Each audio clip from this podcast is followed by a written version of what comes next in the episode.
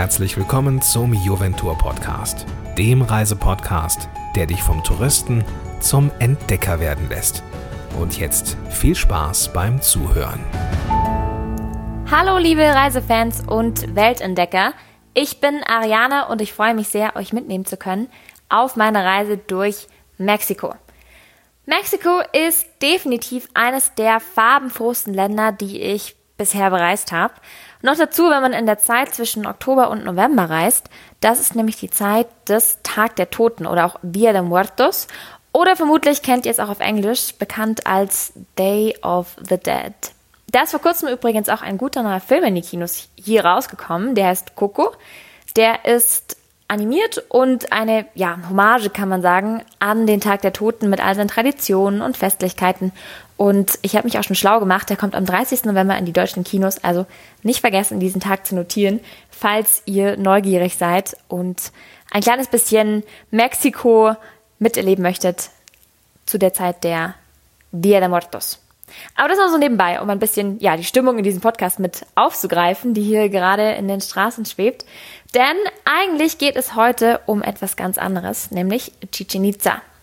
Chichen Itza ist wohl eines der bekanntesten und beliebtesten Reiseziele und gehört auf jeden Fall auf die Liste mit den Dingen, die man gesehen haben muss. Und ja, Chichen Itza ist eine Maya-Stadt, die im Süden Mexikos liegt, auf der Halbinsel Yucatan. Yucatan, also die Halbinsel an sich ist aufgeteilt in die Staaten Yucatan, die liegt nördlich, und dann Quintana Roo, das ist dann südlich. Und in Quintana Roo liegt die berühmte Stadt Cancun. Wenn ihr in die Folge 4 reingehört habt, dann seid ihr schon bestens ausgerüstet und vorbereitet, denn da ging es eben um Cancun. Und von da aus starten wir heute auch wieder, denn in Cancun haben wir eine Unterkunft und von dort aus kann man ganz bequem den Bus nach Chichen Itza nehmen. Ihr werdet auf der Autobahn sehen, dass sich eine Attraktion an die andere reiht. Hier sind sämtliche Abenteuerparks und Freizeitparks und ja, da gibt es zum Beispiel Xochimilco, geschrieben mit X eigentlich, aber das wird wie ein Ch ausgesprochen. Und dann gibt es noch Xcaret und Explore und Explore Fire und was nicht alles. Also die haben tatsächlich kein Ende und da kann man auch mit dem Bus hinfahren.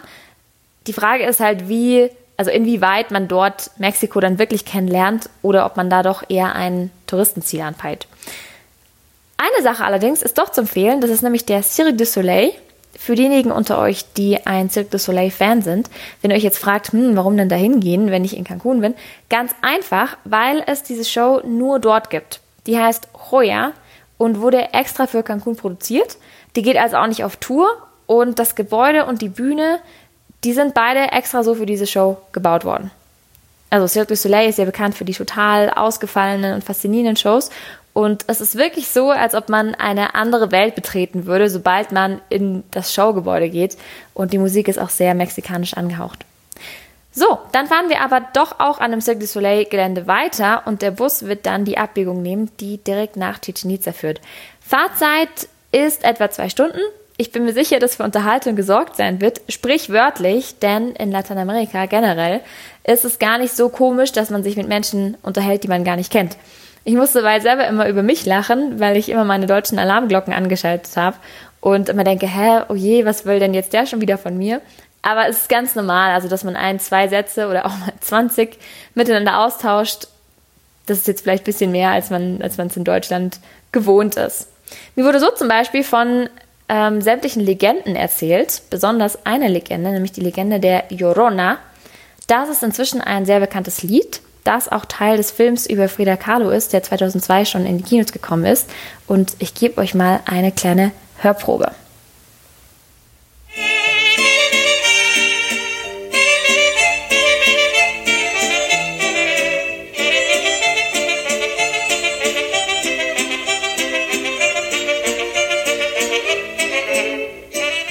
Also ihr seht, hier sind wir direkt in Mexiko.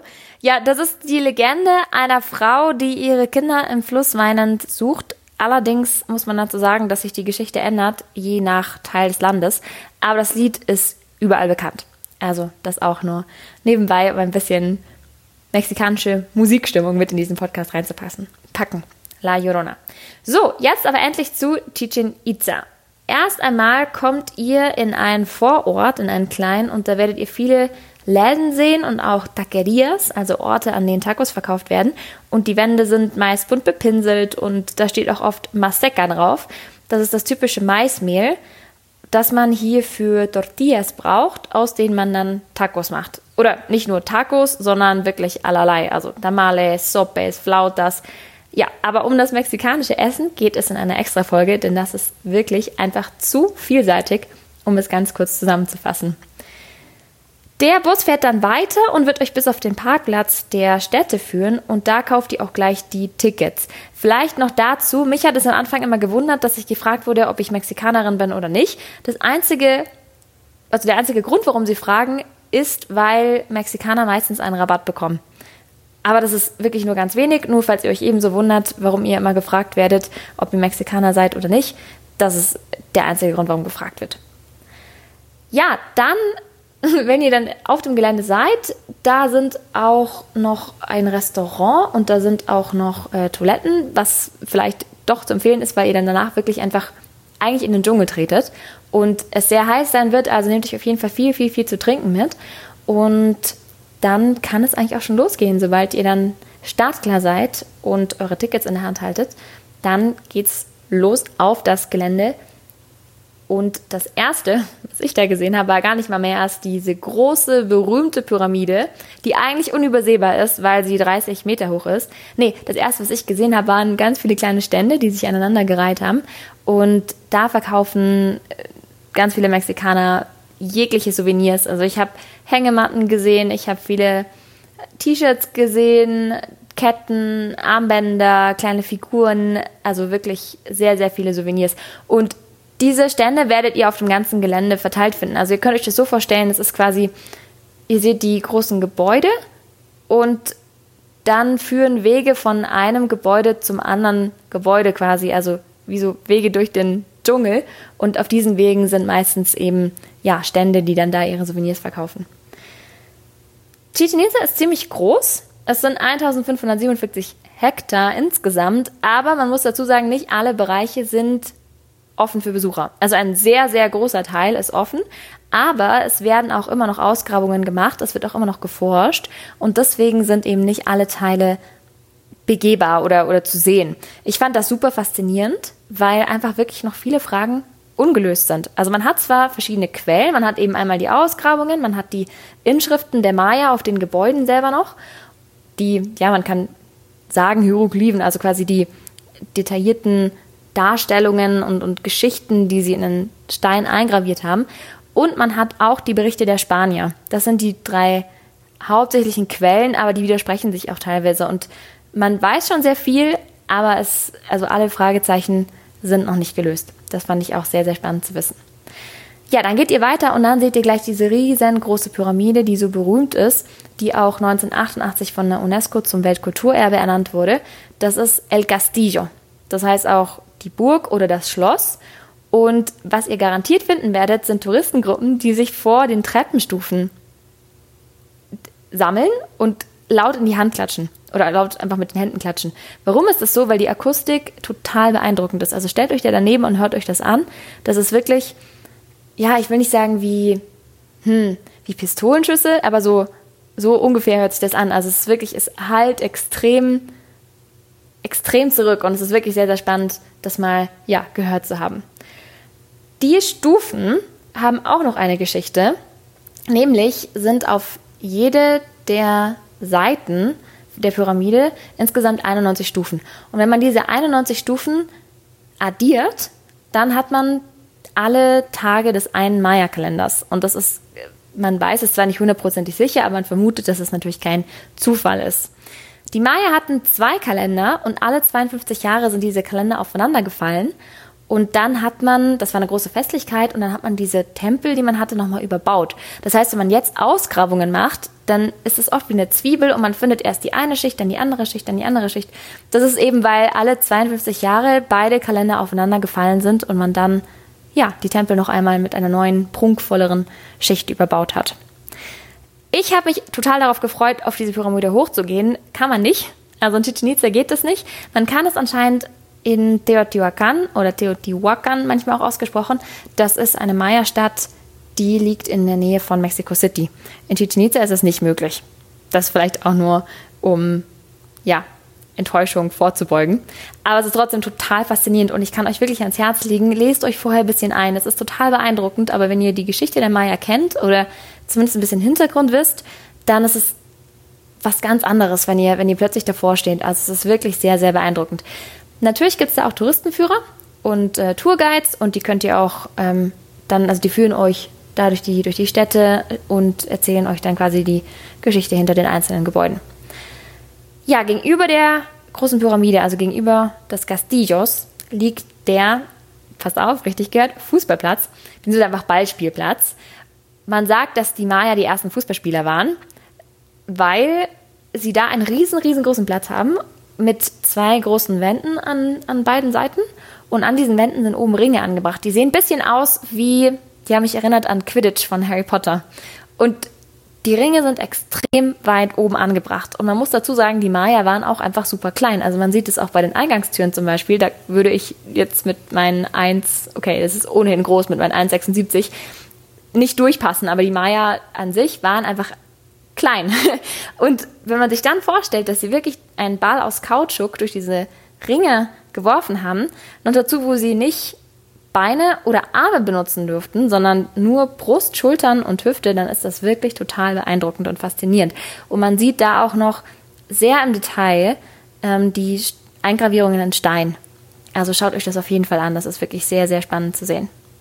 Man sagt auch, dass dann das Team, das verloren hat, geopfert wurde.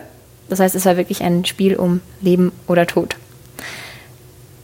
ja, was gibt es da noch zu sehen? Also auf diesem großen, ich nenne ihn jetzt einfach mal Hauptplatz, auf dem ihr als erstes landen werdet, habt ihr dann noch den Kriegertempel und noch den Opfergabentisch und dann führen aber weitere Wege noch, also einmal auf der einen Seite der Pyramide, einmal auf der anderen Seite der Pyramide, noch zu weiteren Gebäuden und auch zu sogenannten Cenotes. Was sind Cenotes?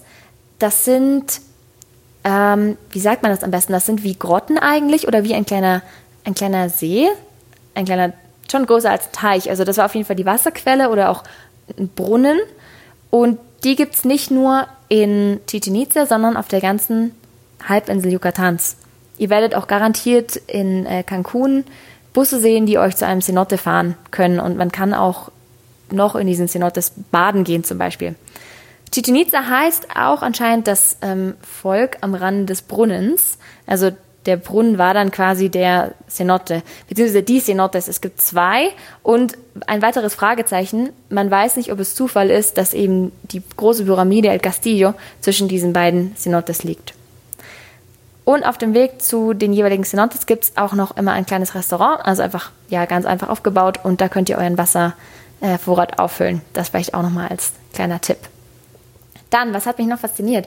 Also ihr werdet viele gefiederte Schlangen sehen. Das ist ein Symbol der Maya oder auch der Azteken. Und der Gott der Schlangen oder der Schlangengott hieß Quetzalcoatl beziehungsweise Kukulkan, also Kukulkan für die Maya, Quetzalcoatl für die Azteken. Das ist bestimmt auch noch ein Begriff, über den ihr stolpern werdet. Man weiß nicht ganz genau, wann die Stadt entstanden ist. Man ordnet sie eher der spätklassischen Zeit ein, also zwischen 800 nach Christus und 1200 nach Christus. Aber die Architektur ist, also die Architekt, also die Gebäude, die Architektur der verschiedenen Gebäuden ist äh, ziemlich unterschiedlich. Und man versucht sich also quasi immer noch die ganze Geschichte Chichen Itzas zusammenzulegen. Also es ist wirklich ein sehr, sehr beeindruckender Ort. Ja, also geht auf jeden Fall hin, wenn ihr in Yucatan seid, geht hin, wenn ihr in Mexiko seid. Es ist wirklich eines der Orte, einer der Orte, den, den man gesehen haben muss, wie ich finde. Also sehr, sehr beeindruckend. Wie gesagt, lest euch vorher ein bisschen ein oder spaziert dann da mit entweder einem Buch oder einem Tourguide ähm, durch die Städte, weil es ja super faszinierend ist und auch ja spannend, dann plötzlich vor diesen Gebäuden zu stehen die man sonst vielleicht einfach nur aus dem, vielleicht sogar noch Schulunterricht kennt. Ja, so viel zu Chichen Itza. Das war das, was ich euch erzählen kann von dieser total faszinierenden Stätte, beziehungsweise eigentlich Stadt. Und wenn ihr noch Fragen habt, dann schreibt mir super gerne. Ich freue mich, wenn ich euch weiterhelfen kann.